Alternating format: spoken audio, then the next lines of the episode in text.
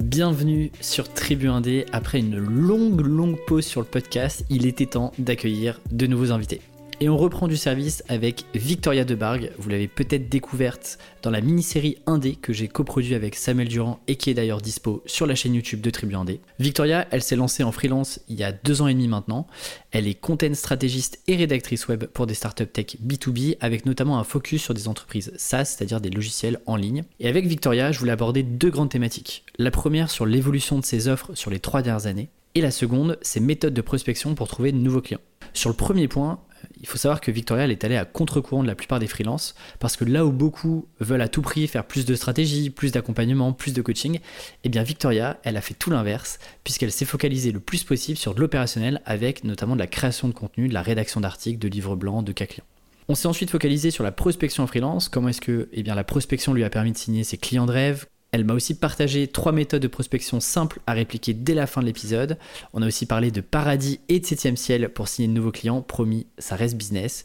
Et puis elle vous partagera même des exemples concrets de messages qu'elle a envoyés et qui ont surtout fonctionné. Et si vous voulez aller encore plus loin, eh bien je vous invite à rejoindre dès maintenant la newsletter de Tribu 1D.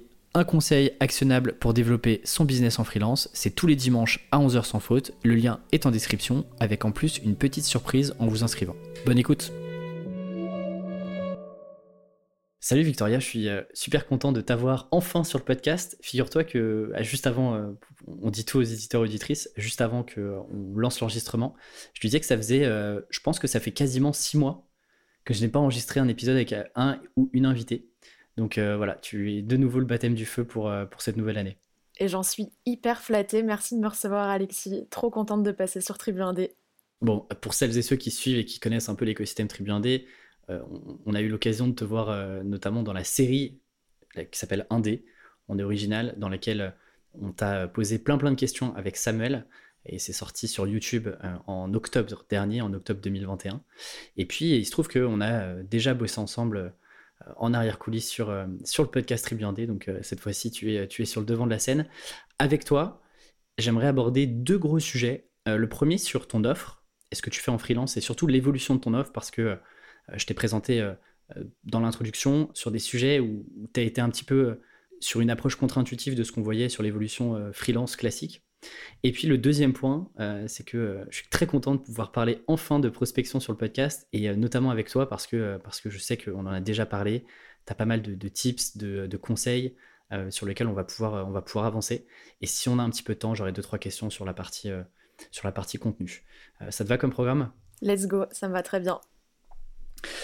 Ma première question sur, euh, sur la partie offre et évolution, euh, est-ce que d'ailleurs tes prestations actuelles, donc ce que tu proposes à tes clients aujourd'hui, euh, notamment sur du B2B, sont les mêmes que lorsque tu as commencé il y a deux ans et demi globalement? C'est vrai que j'ai pas mal évolué au niveau de mes offres. Alors il y a quelque chose qui ne bouge pas, c'est qu'effectivement mes clients, mes ont toujours été des entreprises B2B, des startups, euh, des entrepreneurs. C'est vraiment l'écosystème qui moi euh, m'intéresse énormément. Euh, quand je me suis lancée à mon compte, j'avais une répartition assez équilibrée. Je faisais 50% de stratégie de contenu, stratégie de contenu multicanal ou focus LinkedIn en B2B, et 50% de rédaction web. Donc c'était soit de la rédaction d'articles de blog, de cas clients, livres blancs, de posts LinkedIn. Je me suis vraiment lancée avec un équilibre entre euh, de la stratégie et de l'opérationnel. Et en fait, ce qui s'est passé, c'est qu'au fur et à mesure, la part de stratégie a diminué dans mon activité, dans mes offres. Au bout d'un an, ça représentait plus de 30% de mes missions donc il y avait 60%, 70% de rédaction, 30% de stratégie. Au bout de deux ans, c'était plus que 15% de mes missions la stratégie. Et donc finalement, on pourrait se dire, mais euh, en fait c'est euh, hyper paradoxal, c'est illogique même. On a un petit peu cette vision des choses qui voudrait nous dire qu'on commence par faire de l'opérationnel, puis on monte en compétence sur de la stratégie, puis après on se met à faire des formations et après on devient coach. Moi, c'est un peu comme ça que je voyais le freelancing avant de me lancer. Mais en fait, c'est pas du tout ma conception des choses. Euh, j'ai commencé effectivement en faisant moitié-moitié avec de la strat et de l'opérationnel. Et puis je me suis rendu compte que finalement, ma zone de kiff, là où je m'éclatais le plus, c'était dans de l'opérationnel, c'était dans, dans de la rédaction, c'était dans du ghostwriting, et c'était vraiment quand euh, j'avais euh, les mains dans le cambouis et quand euh, je créais des choses plus que quand je posais des stratégies. Et alors justement, si on revient au tout début, donc tu me disais 50% strat, 50% vraiment opérationnel. D'ailleurs, c'est venu d'où enfin, cette, cette répartition-là? C'est des choses que tu faisais déjà dans ton précédent job quand tu étais en CDI C'est un héritage de mon passé de salarié, c'est vrai. Euh, avant, j'étais content manager en entreprise. J'avais euh, des missions stratégiques, comme euh, définir la stratégie de contenu de l'entreprise dans laquelle j'étais, et aussi des missions opérationnelles, donc rédiger des contenus pour le web. Et j'avais déjà cet équilibre 50-50 dans mon job de CDI. Et du coup, c'était pour moi tout à fait normal qu'en devenant freelance, je n'ai pas à faire de choix. Moi, je ne voulais absolument pas me poser la question de, ok, alors si je deviens freelance, il faut que je sois ultra spécialisé, que je fasse soit de la stratégie de contenu, soit de la rédaction, mais c'est pas possible de faire les deux. Je fonctionnais vraiment pas comme ça. Euh, et donc, je voulais vraiment un, équilibre entre euh, ces deux prestations qui, moi, euh, m'épanouissaient énormément en tant que salarié et je voulais les retrouver en tant que freelance. mais les choses ont bien évolué avec le temps et ça montre qu'on peut faire bouger ses offres au fur et à mesure du temps finalement. D'ailleurs, j'en profite, tu, parles de spécialisation, effectivement, toi tu l'as moins fait sur la partie compétences métiers. Donc tu vois, tu faisais à la fois de la strat, de la rédaction, et même sur la rédaction, tu faisais. Euh, alors à l'époque, je sais pas, tu faisais des posts LinkedIn déjà ou tu étais vraiment focalisé euh, articles de blog, newsletter, livre blanc, etc. C'est venu un tout petit peu après les posts LinkedIn. Au début, j'étais vraiment spécialisée articles de blog, cas clients, études, livre blanc, tous ces formats qui cartonnent en B2B. Et puis après, euh, les posts LinkedIn ont pris beaucoup de place dans mon activité. En revanche, effectivement, tu avais une petite spécialisation sectorielle où tu étais déjà sur du B2B, ce qui quand même bah, retire toutes les boîtes B2C, toutes les, euh, toutes les boîtes euh, potentiellement euh, e-commerce, toutes les boîtes mobile app, etc.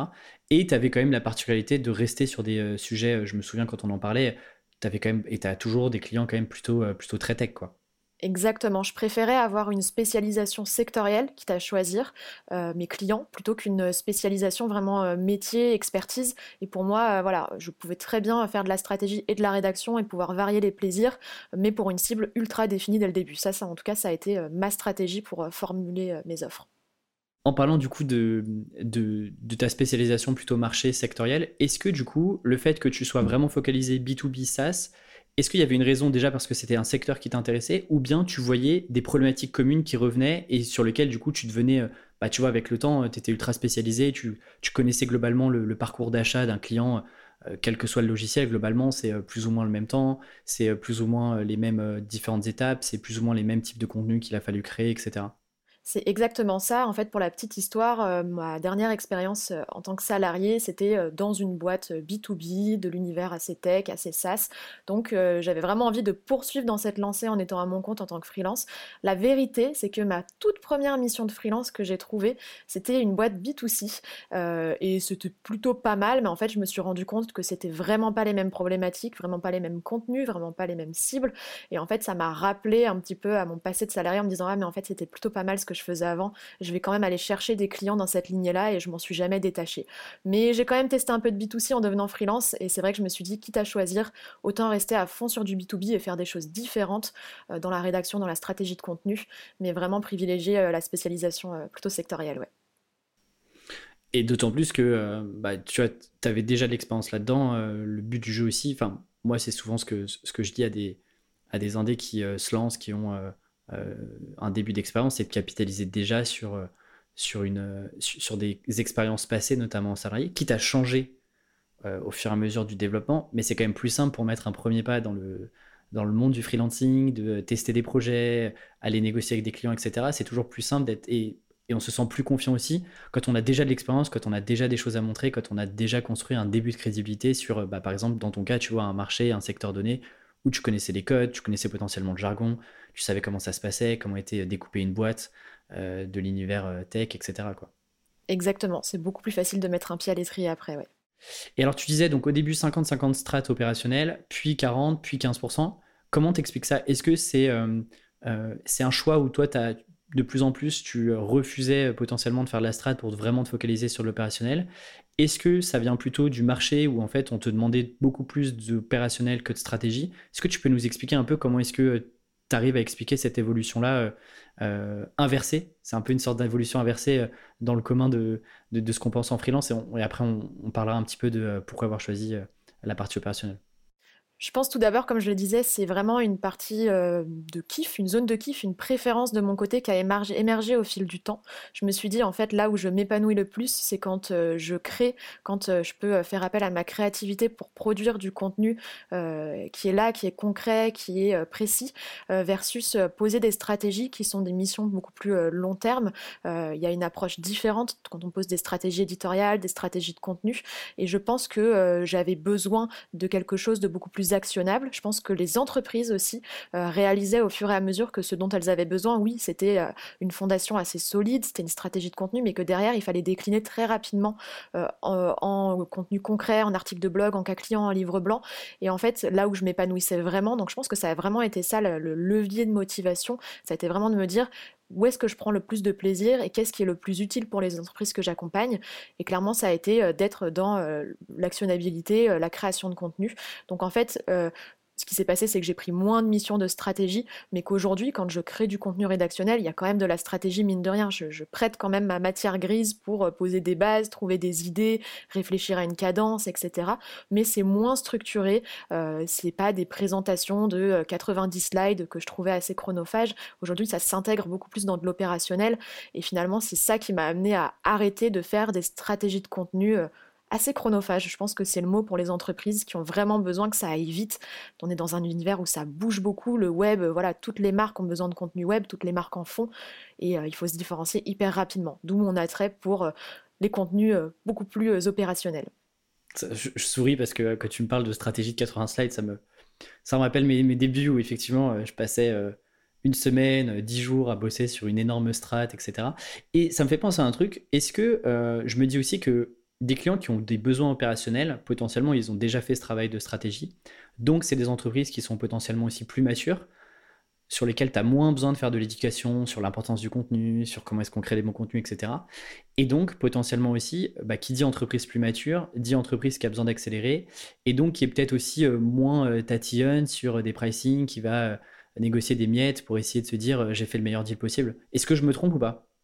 Tu as tout à fait raison. Il y a aussi euh, une logique euh, business derrière. Et puis aussi, il faut se rappeler qu'on n'a pas tous pour vocation de vouloir faire de l'éducation, de la formation, du coaching et vraiment tout ce processus d'apprentissage.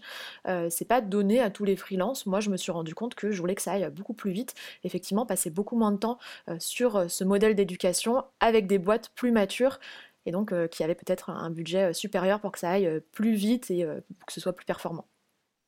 Ouais, je trouve ça vraiment intéressant parce que, ouais, moi je le vois même dans les, dans les indépendants que j'accompagne dans le bootcamp, euh, quand, on, quand on construit un peu leur escalade valeur et donc en gros leur catalogue d'offres, euh, bah, c'est souvent 80% de euh, soit d'accompagnement, soit de stratégie, et il y a finalement assez peu d'opérationnel, et c'est un truc que je leur dis, c'est c'est aussi bien d'en mettre quoi. C'est pas moins bien, c'est pas moins bien coté, c'est pas euh, moins euh, financièrement parlant, c'est pas moins intéressant non plus.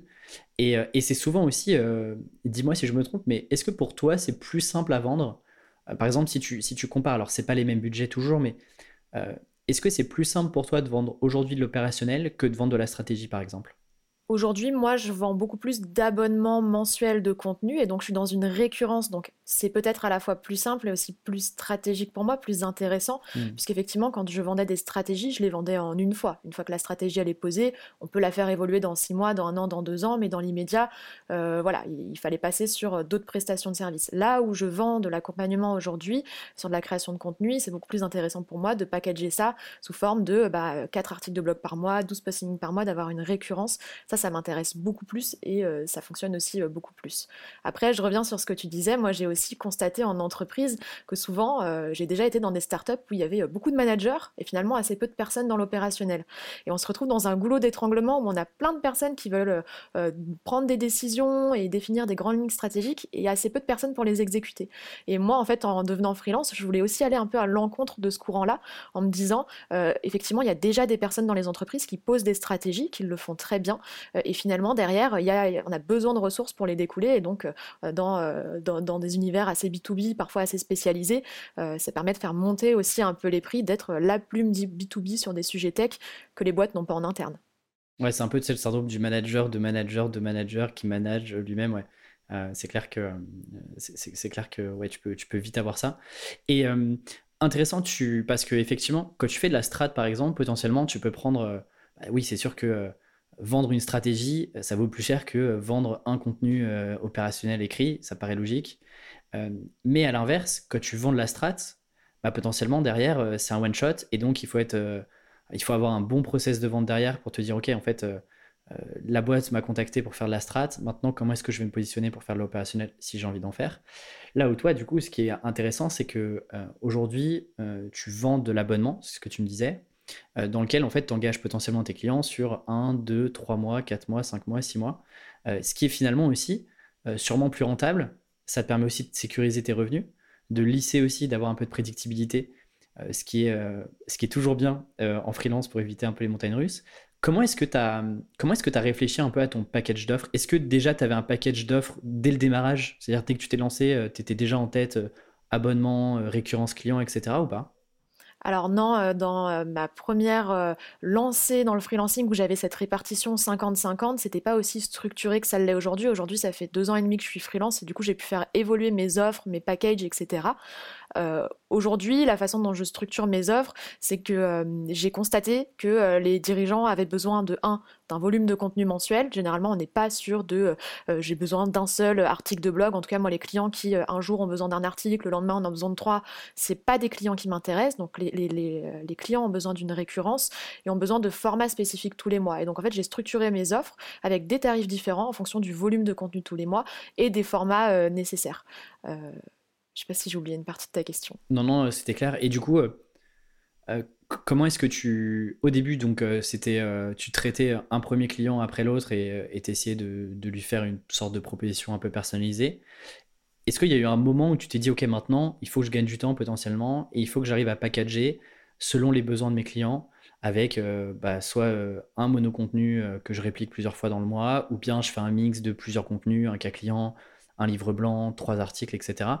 Est-ce que tu, vois, à quel moment s'est fait un peu ce, cette réflexion-là de poser vraiment une offre packagée, enfin plusieurs offres packagées même cette réflexion, elle est arrivée il y a à peu près euh, un an pour moi. En fait, il y a quelque chose d'hyper intéressant, c'est que euh, dans cet épisode, on va parler beaucoup de prospection. Mais en fait, euh, moi, ce qui, après l'étape de la prospection, ce qui m'a pris pas mal de temps au début de mon lancement en tant que freelance, ce qui est rapidement arrivé comme question, c'est OK, maintenant que j'arrive à trouver des clients, à prospecter efficacement, comment est-ce que je les fidélise? Et en fait, quand vraiment le besoin de fidélisation il a émergé, alors il a mis un peu de temps à émerger, parce que j'avais des clients fidèles, mais d'un coup, bon bah ça s'arrêtait parfois parce qu'ils trouver quelqu'un d'autre parce qu'ils avaient plus les mêmes euh, budgets. Et je me suis dit, ok, il faut que je fidélise un maximum mes clients pour éviter ces arrêts assez soudains. Et c'est là, en fait, que je me suis dit, bah après euh, cette étape hyper importante quand on devient freelance de trouver ses clients, il faut absolument que je les garde au chaud, que euh, voilà, je crée vraiment un lien avec eux et que je les accompagne mois après mois. Et donc ça, cette réflexion, elle est arrivée, voilà, il y a un an à peu près. Elle germait déjà depuis plusieurs années, mais je me disais, il faut vraiment que je structure ça avec un package d'abonnement mensuel qui est engageant et qui permet d'avoir de la récurrence. Donc ça, ça fait à peu près un an que je l'ai mis en place de façon euh, hyper formalisée et structurée. Euh, mais c'est un petit peu ouais, l'étape d'après euh, trouver ses premiers clients, c'est comment est-ce qu'on les fidélise, comment est-ce qu'on les structure. Et je trouve que c'est hyper important que tous les freelances devraient y réfléchir, en tout cas ceux qui ont une activité où on peut avoir de la récurrence. Et pour, finir de, creuser là-dessus, parce que je trouve ça intéressant, c'est quoi le. Déjà, tu, les. Du coup, tu les engages sur, euh, sur euh, un nombre de contenus par mois ou bien tu les engages sur une durée? Euh, bah, Peut-être première question et puis je te poserai ma deuxième après. Quand j'engage mes clients, déjà, il y a plusieurs paramètres qui rentrent en compte. Il y a effectivement euh, quel est le format de contenu dont ils ont besoin, parce que j'ai des tarifs différents en fonction d'un client qui veut des articles de blog, qui veut des posts LinkedIn, etc. Donc la première chose à savoir pour moi, c'est quel est le format. La deuxième chose à savoir, c'est euh, quel est le volume de contenu euh, qu'il veut tous les mois. donc voilà, concrètement, est-ce que c'est 2, 4, 6, 8 articles? Ce ne sera pas le même prix. Et effectivement, la troisième, on va dire, le, le, troisième levier qui pour moi est hyper important, c'est de savoir s'ils ont déjà une idée d'engagement. Est-ce que c'est une strate qui veulent euh, déployer euh, comme ça pendant deux mois parce que euh, voilà il y a un besoin urgent de concurrencer quelqu'un et dans ce cas-là moi je vais pas y aller ou est-ce que pour eux c'est vraiment important de faire du long terme et d'avoir une strate de contenu sur un an, deux ans, trois ans, etc. Donc c'est les trois éléments qui vont m'intéresser, c'est le format, le volume et la durée d'engagement. Et après moi j'adapte mes offres en conséquence. Effectivement je vais aller plus vers des clients qui peuvent me dire moi on a envie de signer avec avec toi Victoria pour six mois, un an, ça ça va beaucoup plus vraiment m'attirer et c'est ce que je recherche quand je prospecte et euh, quand j'essaie de fidéliser mes clients.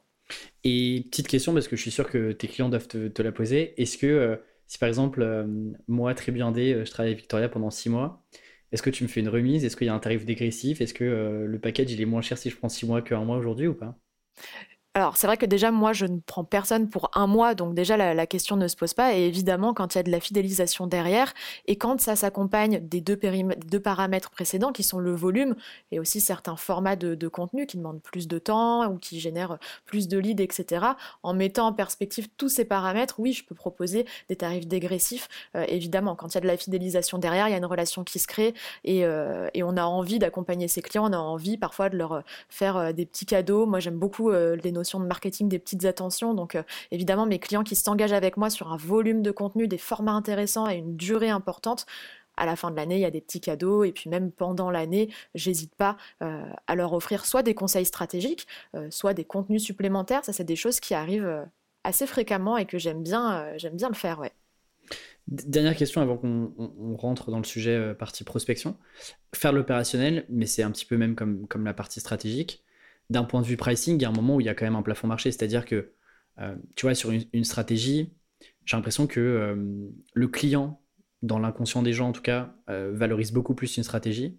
Et tu peux beaucoup plus décorréler un peu le temps que tu passes sur une strat de, sa valeur en y rajoutant d'autres livrables, des bonus, des, des, choses qui n'étaient pas forcément prévues et qui vont, in fine, faire grossir le volume marché sur la strat. Là où sur l'opérationnel, si un client te dit voilà j'ai besoin d'un article Victoria de, sur telle et telle thématique euh, ou d'un cas client sur euh, avec euh, ce client là et voici le livrable qu'on a qu'on a envie d'avoir tu peux pas non plus augmenter tes prix à l'infini au livrable.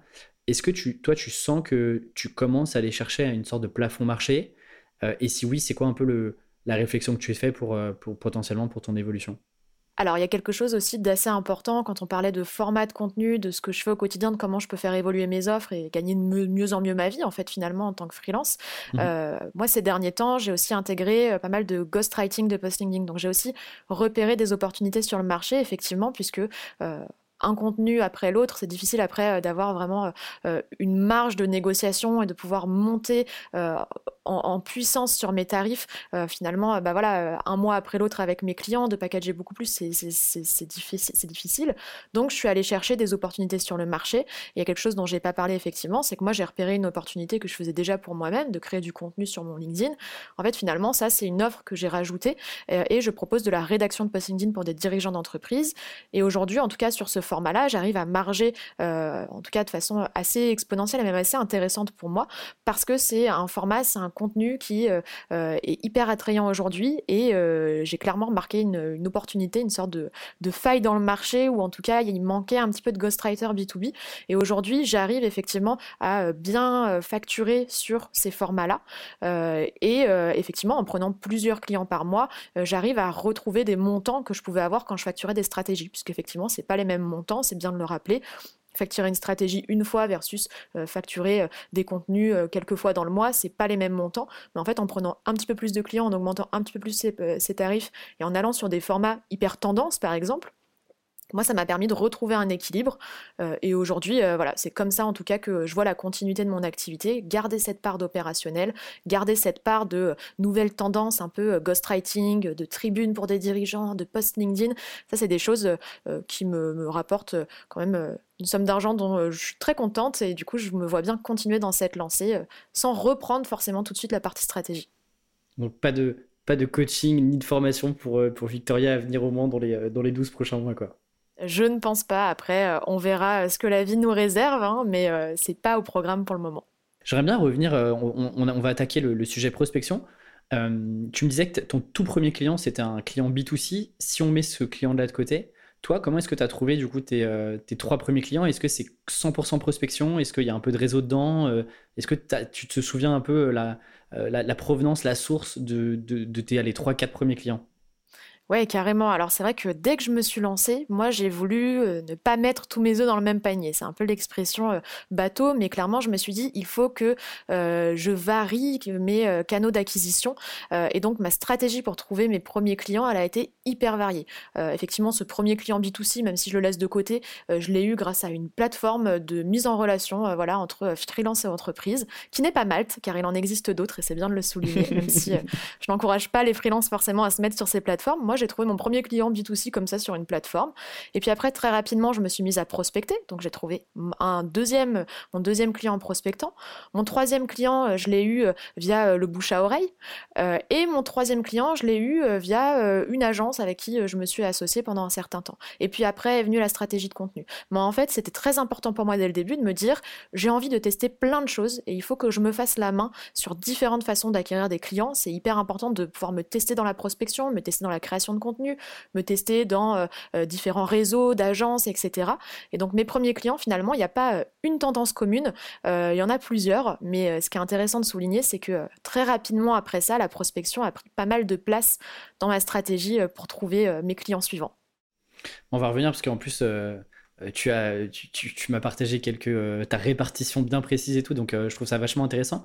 Un truc que je trouve encore plus intéressant, parce que j'étais dans le même cas que toi, c'est-à-dire que, euh, je le répète souvent, mais je n'ai jamais écrit de contenu sur le copywriting, euh, sur la création de contenu, sur le marketing, etc. Les seuls contenus, sauf quelques-uns, mais les seuls contenus qu'on voit depuis trois ans, c'est des contenus liés au freelancing et à Tribuandé. Parce que moi, mes premiers clients, je les ai effectivement trouvés en prospectant et sur la partie réseau. et je trouve ça intéressant parce que j'ai l'impression qu'aujourd'hui, tu as un mode par défaut qui est euh, en fait, il faut que je crée du contenu. C'est euh, la stratégie numéro un euh, à tester, etc. Et, le truc, c'est que, alors je, suis peut-être mal placé pour dire ça parce que moi, je, crée du contenu aussi, mais je trouve que c'est pas la solution la plus simple et la plus rapide, en tout cas, pour avoir des premiers résultats, pour tester des premières missions, pour juste mettre un pied en fait dans le, dans le freelancing et pas attendre six mois que quelqu'un euh, qui est tombé sur ton contenu un jour par hasard se dise tiens euh, intéressant et je vais, je vais travailler avec, euh, avec cette personne là parce que je sais, pas, sais pas ce que toi t'en penses et je sais que tu, tu, t'échanges avec beaucoup beaucoup aussi de freelance de par tes contenus que tu peux poster sur LinkedIn. Mais il y a cette tendance naturelle qui est bah non en fait je préfère pas prospecter je me focalise vraiment sur ma stratégie de contenu sur les trois prochains mois je vais faire que ça etc toi qu'est-ce que tu en penses de, de, de ça? Alors c'est vrai que la prospection est assez diabolisée. Moi je pourrais euh, manifester des heures pour euh, pouvoir euh, donner une meilleure image de la prospection. En fait moi ce que je constate c'est qu'il y a à peu près trois freins. Alors il y en a sûrement d'autres mais les trois freins principaux c'est effectivement donc pour premier frein pour les freelances c'est qu'effectivement on peut se dire bah la prospection j'ai un peu peur parce que je pourrais me prendre un nom trop brutal, trop frontal. Et en fait il y a pas mal de freelances qui ont peur de se confronter trop rapidement à une invalidation de leur offre en fait un prospect qui leur dit bah non, je suis pas du tout intéressé, tu es complètement à côté de la plaque. Donc, premièrement, il y a des gens qui en ont peur de la prospection pour cette raison-là, beaucoup trop frontale.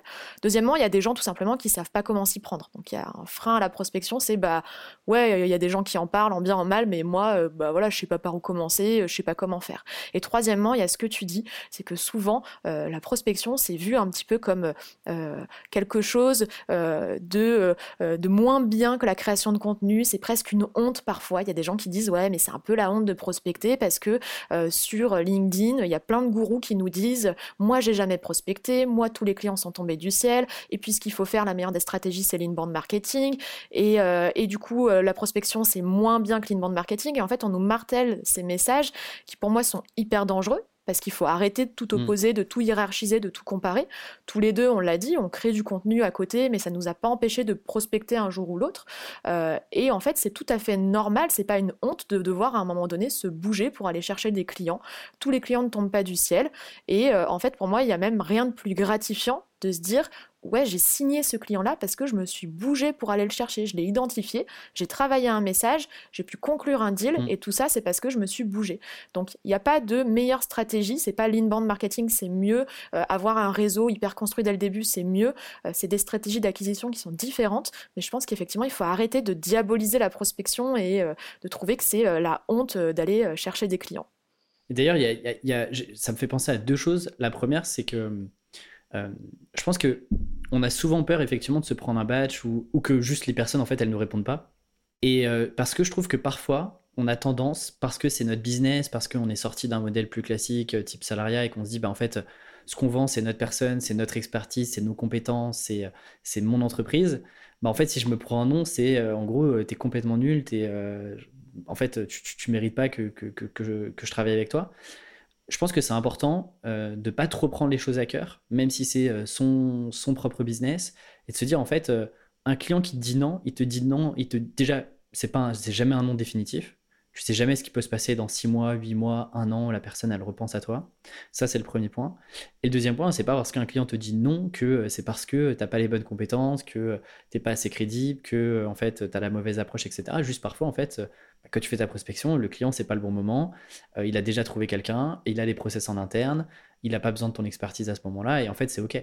Euh, ça, je pense que c'est important de, le garder en tête. Et le deuxième point auquel je pense, c'est vrai que tu as parlé un peu de, toutes ces personnes, ces gourous euh, qu'on peut appeler gourous, effectivement, euh, qui, euh, qui ne jurent que par, que par la création de contenu et qui d'ailleurs sont parfois fiers de dire bah en fait moi j'ai jamais fait de prospection et en gros je trouve que ça du coup rabaisse la prospection tu vois le fait de dire bah moi j'ai jamais eu à faire de la prospection c'est un peu en mode bah, moi j'ai jamais eu à quémander des missions alors que c'est pas du tout comme ça et toi comment on a été dans des boîtes B2B notamment du SaaS il y a des équipes commerciales euh, c'est le principe euh, notamment des équipes commerciales dans les entreprises, d'aller prospecter, euh, d'aller prendre leur téléphone, d'aller envoyer des campagnes email, etc. Donc, c'est pour rappeler ça.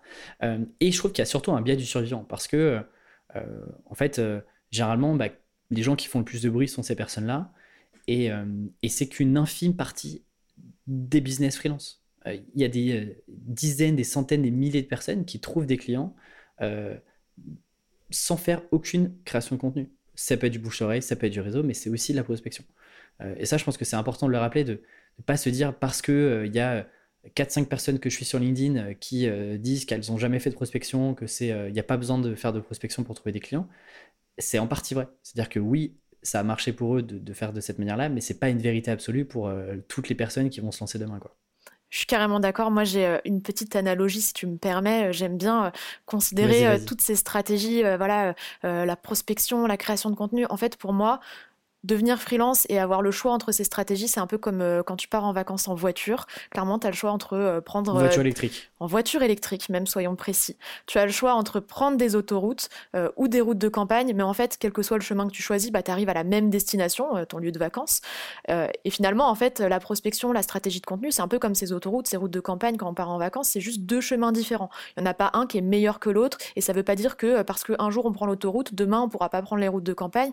C'est la même chose avec la prospection et la création de contenu. Il y a des chemins qui prennent plus de temps. C'est pour ça que j'aime bien parfois dire euh, les routes de campagne, c'est un peu comme la création de contenu parce que ça prend du temps pour sortir de la masse, pour se faire remarquer, pour attirer ses clients idéaux. Et puis il y a d'autres chemins, un peu comme les autoroutes où tu vas euh, droit au but et un peu comme la prospection. Bon bah voilà, tu peux être confronté très rapidement à un oui, à un non, euh, mais finalement après pouvoir varier les stratégies, pouvoir évoluer. Et moi j'aime bien rappeler effectivement que aujourd'hui après deux ans et demi de freelancing, la prospection je n'en fais plus quotidiennement. J'ai la chance aujourd'hui aussi d'avoir d'autres canaux d'acquisition qui se sont développés, de trouver des clients différemment. Mais demain, si je devais me remettre à prospecter, eh ben en fait, c'est pas un truc réservé aux débutants. Après 3 ans, 4 ans, 5 ans d'activité, c'est un très bon parallèle avec, les entreprises. Les équipes commerciales, elles restent là. Elles sont pas seulement là au lancement d'une boîte. Et en fait, dans le freelancing, c'est pareil. Euh, la prospection, c'est pas qu'un truc euh, réservé aux débutants. C'est pas un truc pour les nuls. Euh, c'est pas un truc honteux. Il faut dédramatiser ça et, et avancer, en fait, tout simplement avec un autre état d'esprit, je pense. Et alors, si euh, parmi celles et ceux qui nous écoutent, il y en a qui disent Ok, euh, euh, allez, je vais écouter pour une fois Alexis et Victoria et j'ai envie de me lancer un peu dans la prospection, j'ai envie, envie de lancer des premières actions. Est-ce que déjà il y a des prérequis? Tu vois, est-ce que toi, tu avais des prérequis sur, je sais pas, ton offre, ton positionnement, je sais pas, tu avais déjà des documents, des cas clients, tes expériences salariales, etc. Ou alors tu as commencé vraiment euh, bah, un peu euh, en testant comme ça euh, et en, regardant au fur et à mesure quels ont été les résultats et en affinant. Est-ce que toi, tu avais des prérequis, il y avait des choses sur lesquelles tu avais validé des points précis avant de te lancer vraiment dans la prospection? Alors, ce qui est intéressant à rappeler, c'est que je n'ai pas de diplôme en prospection, je ne suis pas commerciale de métier. Finalement, mes seules expériences, c'est quand j'étais euh, étudiante et que je devais trouver des stages et des alternances, bah, je prospectais, c'était de la prospection, il hein. fallait euh, démarcher des entreprises, se différencier, trouver les meilleurs messages. Et ça a été un peu mon bac à sable en prospection, ça a été euh, pendant mes études. Quand je suis devenue freelance, du coup, ça s'est un peu imposé à moi parce que je me suis dit, c'était pas si terrible que ça d'envoyer des emails et de trouver des stages, des alternances, je peux le faire aussi pour trouver des clients. Mais c'est important de rappeler que j'ai pas attendu qu'on me remettre un diplôme de commercial pour me mettre à prospecter. C'était vraiment du test and learn. Il n'y avait pas de, de, prérequis nécessaires. À un moment donné, je me suis juste bougée et je me suis dit, euh, si je veux trouver rapidement des clients et surtout des clients qui m'intéressent, si je veux avoir le luxe de pouvoir choisir mes clients, eh je peux aussi les contacter directement. Ça, je pense que c'était en tout cas le premier prérequis, en tout cas au niveau de l'état d'esprit, c'était de dédramatiser ça et de me dire, même si je n'ai pas un background commercial, moi j'ai fait de la com et du digital, euh, mais euh, j'ai pas été euh, formée, je, je, connaissais pas très bien les équipes commerciales des startups, je connaissais pas leurs techniques. en fait, je me suis juste débrouillée pour aller pêcher des clients et trouver les meilleurs hameçons en fait. Et alors raconte-nous parce que on, prépare un peu l'épisode et puis, puis ça fait ça commence à faire un petit moment qu'on se connaît maintenant donc on, a, on a déjà eu l'occasion d'en parler un petit peu. je sais que tu as testé différentes approches, différentes méthodologies avec aussi différents types de boîtes. Euh, est-ce que tu peux nous en parler et nous parler un peu des différentes approches que toi tu as utilisées, euh, au moins sur ta première année, en rappelant que, rappelle-moi, dis-moi si je me trompe, mais c'est quoi C'est à peu près 30% de tes clients sur la première année qui venaient de la prospection? Au bout d'un an et demi en tant que freelance, c'est exactement ça. C'est 27% euh, de mes euh, clients qui venaient euh, de la prospection. C'est précis. C'est très précis. sur tous mes clients, au bout d'un an et demi, effectivement, il y en a 27 qui étaient à côté de moi parce que je m'étais bougé pour aller les chercher à un moment donné. Ouais. Ok, ok. Est-ce que du coup, tu peux nous parler un petit peu des, différentes approches que tu as, as pu tester et sur lesquelles tu as du coup un super retour d'expérience à nous partager? Carrément, j'ai plein de techniques. Du coup, en préparant cet épisode, je me suis dit, il va falloir que je fasse un choix. Et effectivement, moi, en tant que plume, ce qui m'intéresse, c'est de trouver les bons mots, puisqu'un message de prospection, c'est ni plus ni moins qu'un message qu'on écrit pour euh, euh, convaincre la personne ou en tout cas lui donner envie euh, de créer une relation par la suite. Donc moi, ce qui m'intéresse beaucoup, c'est l'audace, la créativité, trouver les bons mots. effectivement, chacun ses techniques et ses méthodes. Moi, la mienne, enfin les miennes, mes techniques de prospection sont assez audacieuses j'hésite pas à essayer de me différencier par les mots. Euh, il y a une première technique que j'aime bien, j'aime bien dire, c'est la technique euh, viser les étoiles. En fait, euh, ça a été pour moi, en commençant la prospection, de faire la liste de mes clients de rêve. Voilà, on peut s'autoriser à rêver, à regarder les étoiles. Et donc j'avais listé ces clients-là, et parmi cette liste, il y avait aussi ce que j'appelle des étoiles montantes. C'est en fait des startups qui, moi, étaient ma cible vraiment idéale à mon lancement, des startups qui étaient mises en avant à la télé. Il y avait notamment l'émission Qui veut être mon associé que j'adore. Et en fait, il y a des startups qui venaient pitcher. Et donc, dès que je les voyais à la télé, ces startups-là, le lendemain, euh, j'allais les prospecter et j'étais pas la seule. Hein. Donc, euh, effectivement, ces, ces, ces, startups avaient euh, un, un, élan de notoriété et moi, je surfais dessus. Et en fait, bah, je me disais, OK, elles sont passées à la télé, c'est qu'elles ont du budget maintenant, elles ont une certaine visibilité, une notoriété. comment est-ce que moi, je peux les accompagner? Et donc, en fait, j'allais ajouter le responsable marketing ou communication sur LinkedIn et j'envoyais un message court et personnalisé par exemple, je pouvais euh, les féliciter pour leur passage dans l'émission et puis leur dire, bah ok, vous avez conquis le cœur des investisseurs, mais vous avez aussi conquis mon cœur. Et euh, est-ce que maintenant vous êtes prêt à conquérir le cœur des internautes? Bah, Moi, je serais ravie de vous accompagner dans cette quête parce que je propose de la rédaction d'articles de blog, est-ce que vous êtes disponible pour en discuter? Et donc ça, par exemple, ça a été un exemple de message que j'ai déjà pu envoyer et qui a pas mal performé derrière, puisque c'était une approche assez originale. Ça, c'est une de mes techniques, par exemple, pour euh, me différencier dans les boîtes, euh, les boîtes LinkedIn, puisque je privilégie la prospection sur LinkedIn à la prospection email. Mais ça, c'était une de mes techniques, par exemple. Typiquement, il y, a plusieurs choses qui sont intéressantes là dans ce que tu dis sur l'approche.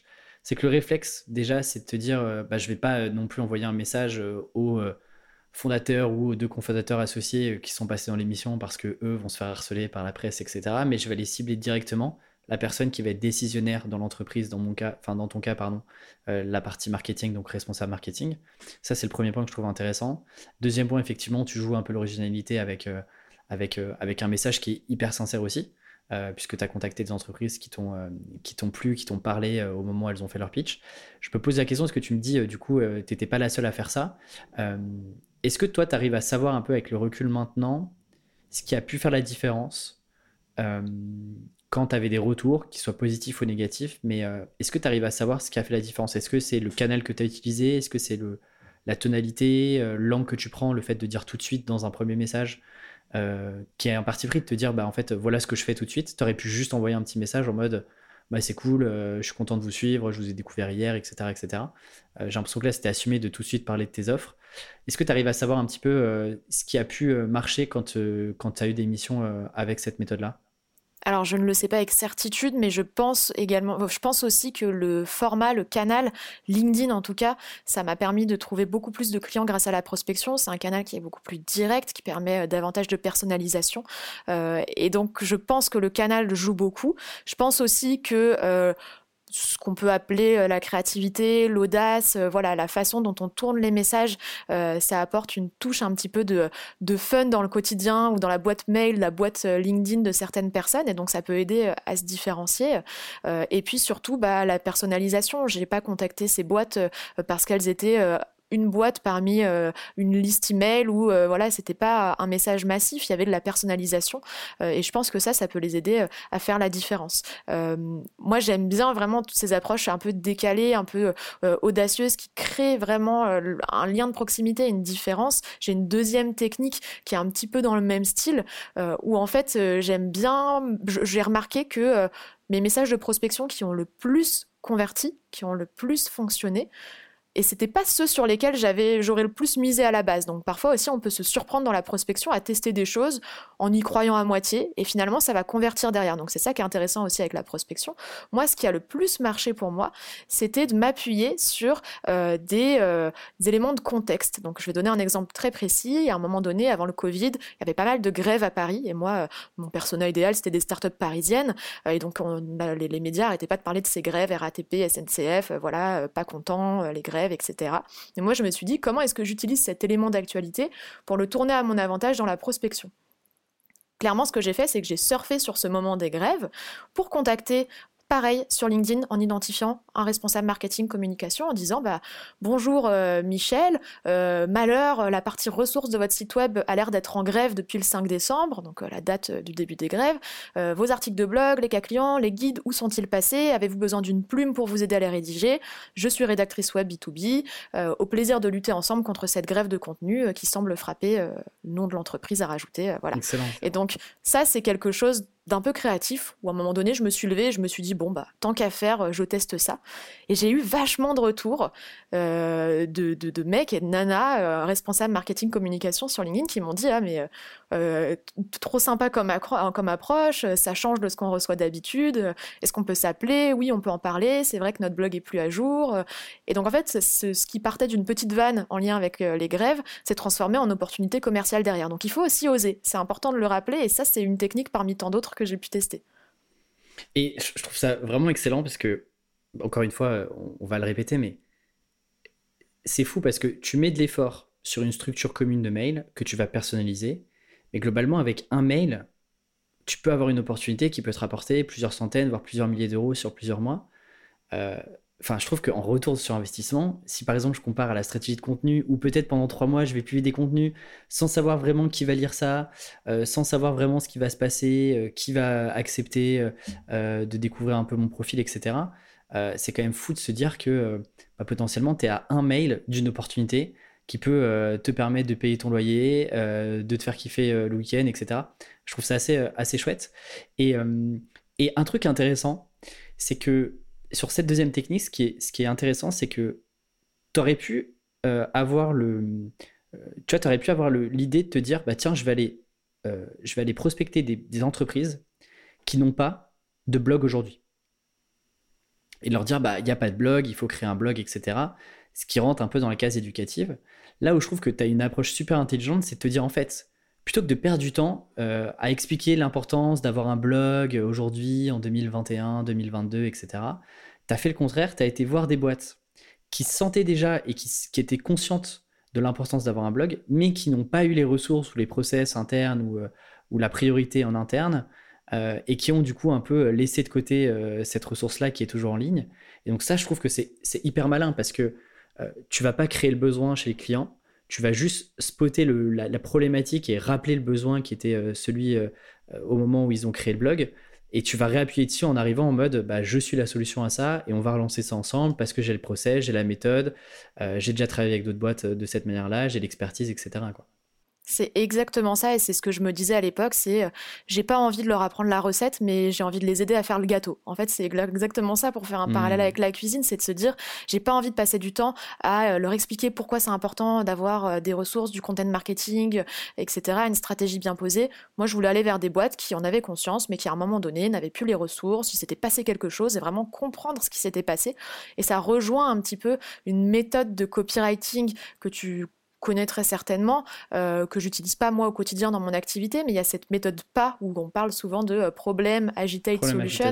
Mm. Et c'est mm. ça. Et comment est-ce que tu identifies un problème? Donc c'est ce que j'ai fait. Comment est-ce que euh, tu l'agites un petit peu en disant bah, qu'est-ce qui se passe? Pourquoi? Tu essaies de comprendre. Et comment après, seulement après, tu te présentes en tant que solution. Mais moi, j'avais vraiment à cœur d'identifier des problèmes, un problème clé qui était ces boîtes-là ont compris l'importance du contenu, mais ont besoin de quelqu'un pour reprendre la main dessus. Ouais, trop, trop, enfin, super intéressant. Et effectivement, moi, je, je suis convaincu qu'il y a tellement de, il y a tellement de, de, business aujourd'hui, même euh, juste à l'échelle de la France, euh, il y a tellement d'entreprises euh, que je trouve ça dommage de perdre du temps parfois, en tout cas au démarrage, à t'essouffler en essayant d'aller éduquer à tout prix une entreprise sur l'importance de faire du contenu, l'importance de développer votre app avec tel techno, versus aller tout de suite adresser des boîtes qui ont déjà en fait conscience de ça, mais qui savent juste pas comment faire. Euh, et qui ont juste besoin de quelqu'un qui euh, puisse les aider, qui puisse bah, leur prendre la main et leur dire voilà, ça va bien se passer, monsieur le client, et on va avancer ensemble. Euh, tu avais une troisième technique qui, en plus, là, cette fois-ci, mêle à la fois prospection et création de contenu. et je me souviens que moi, je, il me semble que j'avais commencé à entendre parler de toi sur LinkedIn à ce moment-là. Parce que je me souviens que c'est des posts qui, qui, étaient vachement intéressants, que je voyais pas tant que ça. Là où je pense qu'on joue tous les deux aussi à ce jeu, bah, LinkedIn, malheureusement, heureusement, je sais pas, mais est quand même assez nombriliste. C'est souvent moi je, moi je, moi je. Toi, tu avais une technique assez intéressante en création de contenu, euh, bah, toujours sur LinkedIn, qui mêlait à moitié euh, prospection et, création de contenu. Est-ce que tu peux nous en parler? Carrément, c'est un peu ma technique de l'hameçon, toujours dans cette logique de euh, ne pas opposer euh, inbound et prospection. Les deux sont compatibles et je pense que cette technique en est la preuve, puisque ce que je faisais beaucoup à mon démarrage, euh, c'est que euh, je, voulais cibler des boîtes, notamment dans l'univers tech, SaaS, mais parfois, bah, il y avait un petit point de blocage que j'identifiais, c'était que bah, mes expériences passées ou présentes ne justifiaient pas forcément mon expertise sur certains sujets. Du coup, ce que je faisais, c'est que je me mettais à écrire des contenus autour d'un sujet. J'ai un exemple très précis. À un moment donné, je m'intéressais beaucoup à l'intelligence artificielle euh, et je me disais, mais euh, pour aller toucher euh, ce genre de boîte-là, ils vont me demander un portfolio, ils vont me demander, mais avec quelle boîte dans ce secteur tu as bossé? Et je vais pas pouvoir leur sortir des références très précises. Donc, ma façon de gagner du terrain, finalement, c'était de me renseigner sur des sujets que je jugeais très intéressants, d'en écrire un post LinkedIn ou un article de blog, ou de me rendre à des conférences sur ce sujet et d'en faire des contenus dédiés. Et puis, le jour où je devais prospecter, en fait, des boîtes dans euh, ces secteurs clés, je leur envoyais aussi ce contenu en leur disant bah euh, voilà voilà qui je suis, voilà ce que je fais, et en plus de ça, voilà pourquoi je suis la personne la plus adaptée pour vous aider parce que je maîtrise votre, votre secteur. Et parfois, c'était euh, justifié par un post LinkedIn, un article de blog. Et évidemment, derrière, il fallait valider cette expertise via un appel découverte, via des échanges. Ça voulait pas dire que j'étais la personne vraiment experte sur le sujet, mais ça montrait que je m'y étais tellement intéressés à leur centre d'expertise, à l'intelligence artificielle ou peu importe, euh, que finalement ça, ça donnait envie aux prospects d'en savoir plus parce qu'ils voyaient que je m'étais déjà investi avant même que la relation commence. Je m'intéressais déjà à leurs problématiques et j'avais pu créer du contenu autour de ça. Donc effectivement, c'est ce que je faisais. Parfois, j'écrivais des articles de blog que je relayais sur LinkedIn, puis que je relayais à des prospects potentiels, parfois directement des posts LinkedIn. Mais c'est un mix un peu d'hameçon. Comment est-ce qu'on arrive à appâter euh, le gros poisson dans la mare à partir euh, d'un contenu qui parle de quelque chose qui l'intéresse. Ouais, moi, je, dis, souvent, euh, s'il y a un secteur euh, sur lequel tu as envie de, travailler avec des clients pour lesquels tu as envie de travailler, mais que tu n'as pas forcément déjà l'expérience, crée-toi cette expérience-là. Crée-toi cette base de données de, connaissances, inscris-toi à des webinars, fais-en des, des, des, contenus derrière en disant bah voilà ce que je retiens, voilà les idées clés, tag les personnes qui étaient là, elles verront d'une manière ou d'une autre ta tête et tu tu multiplies ça sur un secteur précis où tu es un peu laser pendant, par exemple, je sais pas, euh, un mois, deux mois, trois mois, où tu t'inscris à un certain nombre d'événements, tu discutes avec euh, les personnes qui sont un peu tête de liste sur ces secteurs-là. Et, c'est comme ça qu'en fait, tu te crées. Euh, dans tous les cas, tu n'as pas d'expérience, donc il faut bien se la créer euh, plutôt que de se morfondre un peu chez soi en se disant bah, j'ai pas l'expérience et j'adorais travailler dans ce secteur-là, mais euh, je sais pas trop comment faire. Ça, c'est une très très bonne technique. et en plus, tu demandes l'autorisation à personne. Je veux dire, tu t'inscris à, des, à des conférences en ligne, tu, tu vas à des événements dans ta ville à, ce sujet, tu demandes l'autorisation à personne. Quoi. et ça, je trouve que c'est, ça, peut être, ça peut être redoutable. Tu avais plein de techniques euh, et ça, ça, a quand même bien marché, euh, puisque bah, 30% de tes clients euh, sur, sur, sur un an et demi venaient de la prospection. Est-ce que tu avais une. T'arrivais un peu à savoir combien de temps ça te prenait dans ta semaine? Est-ce que tu avais une routine particulière? Je sais pas, par exemple, tu te disais, allez, tous les lundis matins, je, je, passe toute ma matinée, tout mon bloc de temps à travailler la prospection. Est-ce que c'était un peu plus. voilà, c'était plus à l'inspi, un petit peu de temps en temps. C'était quoi un peu toi ton process de commercial entre guillemets? Alors sur les six premiers mois, c'était euh, vraiment toutes les semaines. Euh, c'était euh, voilà une demi-journée, voire deux demi-journées par semaine, où je me mettais vraiment à fond dans la prospection.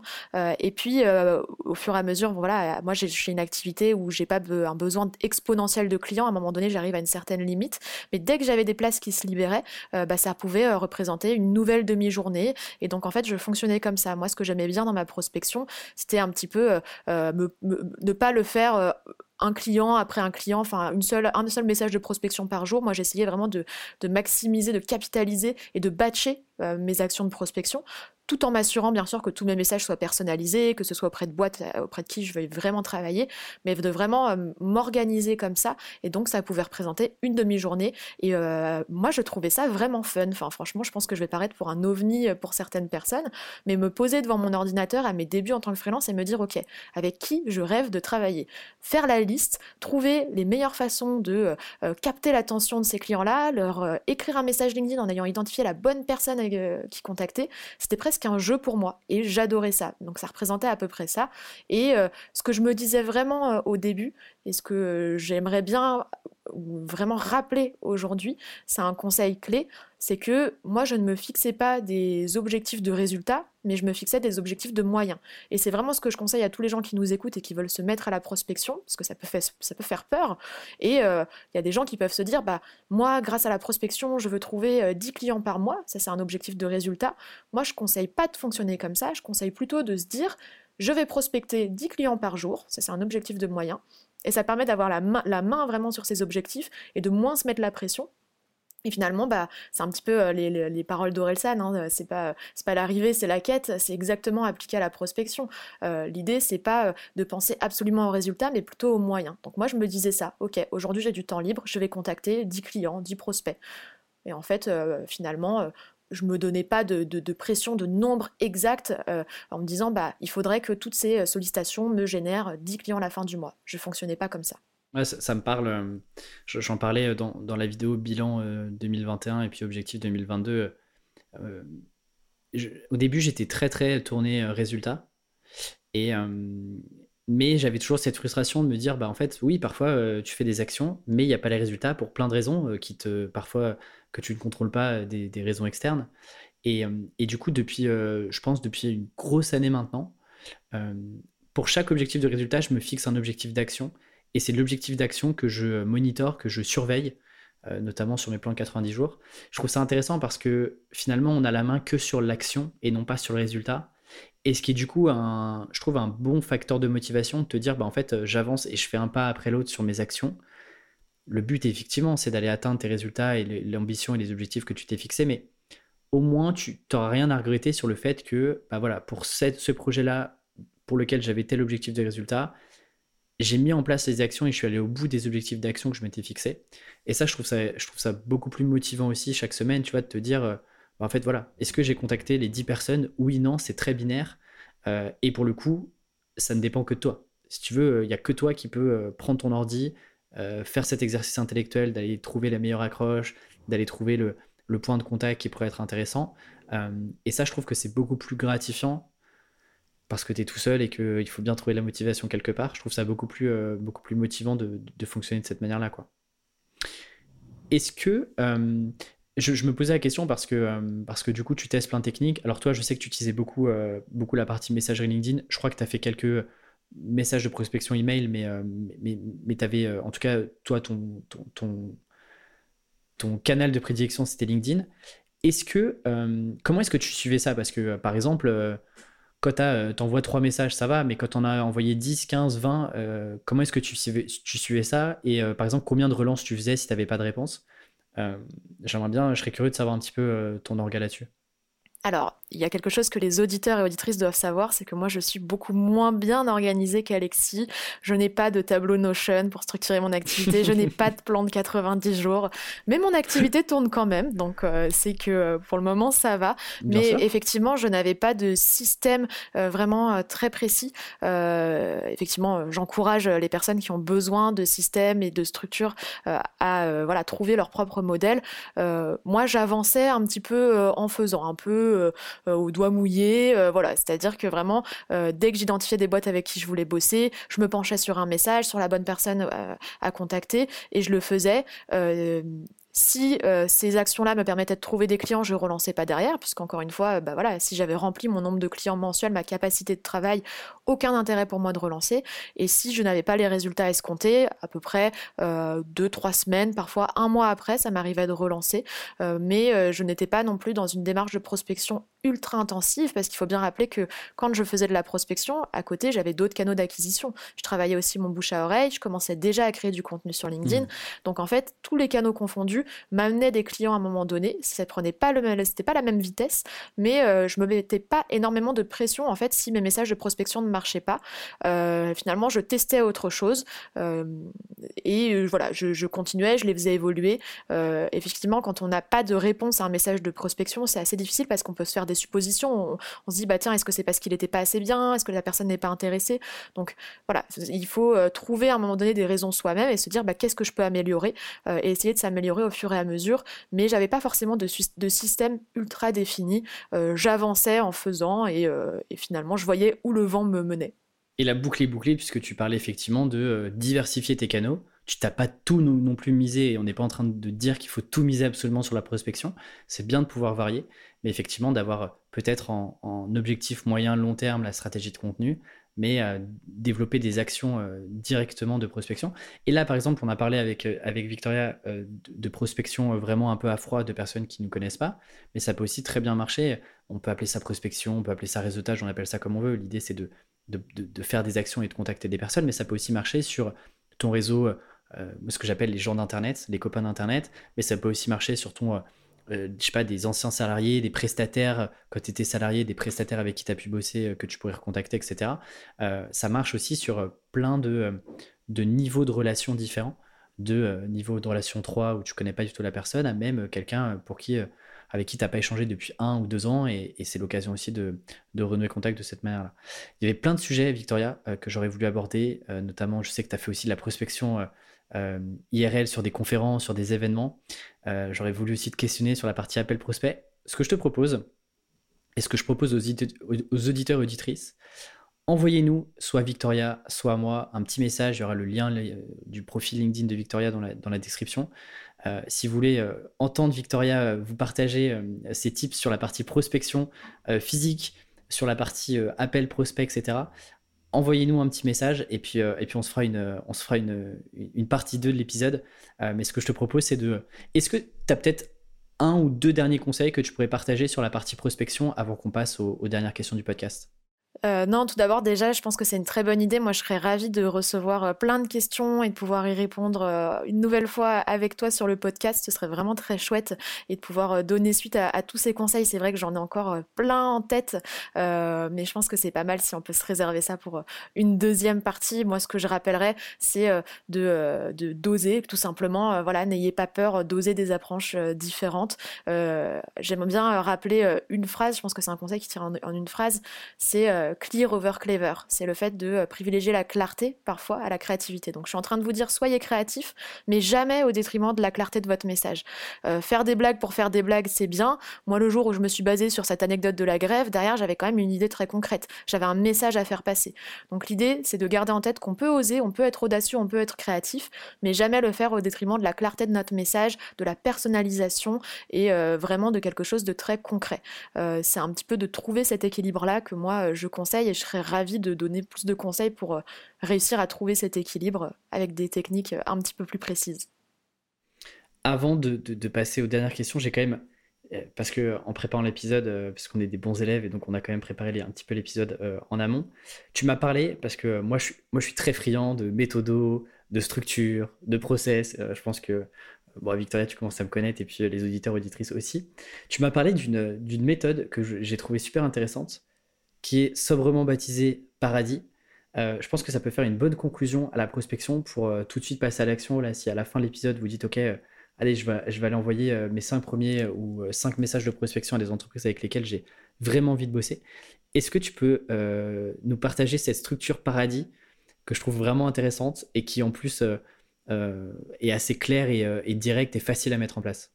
Carrément. Alors la méthode Paradis, je l'avais partagée dans un post LinkedIn il y a plus d'un an et les gens avaient euh, adoré. Alors elle, n'est euh, pas de moi spécifiquement, mais quand je l'avais lu dans un bouquin euh, axé un peu business prospection, je m'étais dit mais c'est exactement ça. Et en plus prospecter c'est le paradis, donc ça tombe bien.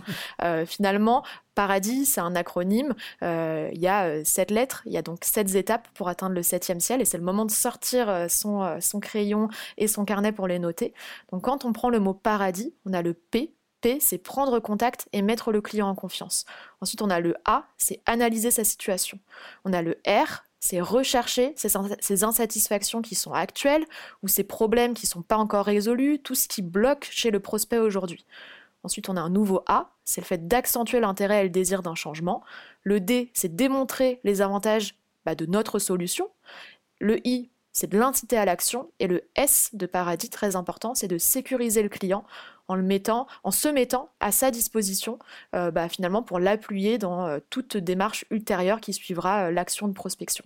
Et si on suit un petit peu la structure de chacune de ces lettres, on arrive à prospecter efficacement. Ça nous guide en tout cas dans notre prospection et ça peut être une première base pour des personnes qui veulent se mettre à la prospection et qui ne savent pas comment faire. On peut suivre ces étapes tout simplement. effectivement, tout comme dans n'importe quelle structure, vous pouvez suivre toutes ces étapes-là, peut-être en prendre, ne pas prendre les sept d'un coup, mais peut-être euh, sur un premier message, euh, commencer par les premières, puis ensuite euh, les dernières. L'idée, c'est que là, c'est une méthode hyper simple qui permet, et chaque lettre d'ailleurs, peut presque être une phrase de votre, de votre message de prospection. ça peut être un bon exercice pour valider ou non la pertinence de votre message Est-ce y a un, on a un bon angle Est-ce qu'il est suffisamment précis Est-ce qu'il n'est pas trop long non plus euh, Est-ce qu'on a bien une question euh, fermée qui incite à l'action facilement pour le client, euh, enfin pour le prospect à la fin une, super méthode. Tu te souviens de, du livre dans lequel tu avais, enfin du livre un peu business slash prospection que, dans lequel tu avais trouvé cette méthode ou pas, Victoria? J'étais en train de réfléchir pour me souvenir et creuser dans mes souvenirs euh, pour retrouver le nom. Ça ne me revient pas. J'hésiterai pas euh, à te le dire pour le mettre euh, en bio dans l'épisode dès que ça me reviendra. Ça marche. Eh bien écoute, je te propose de passer aux dernières questions de l'épisode.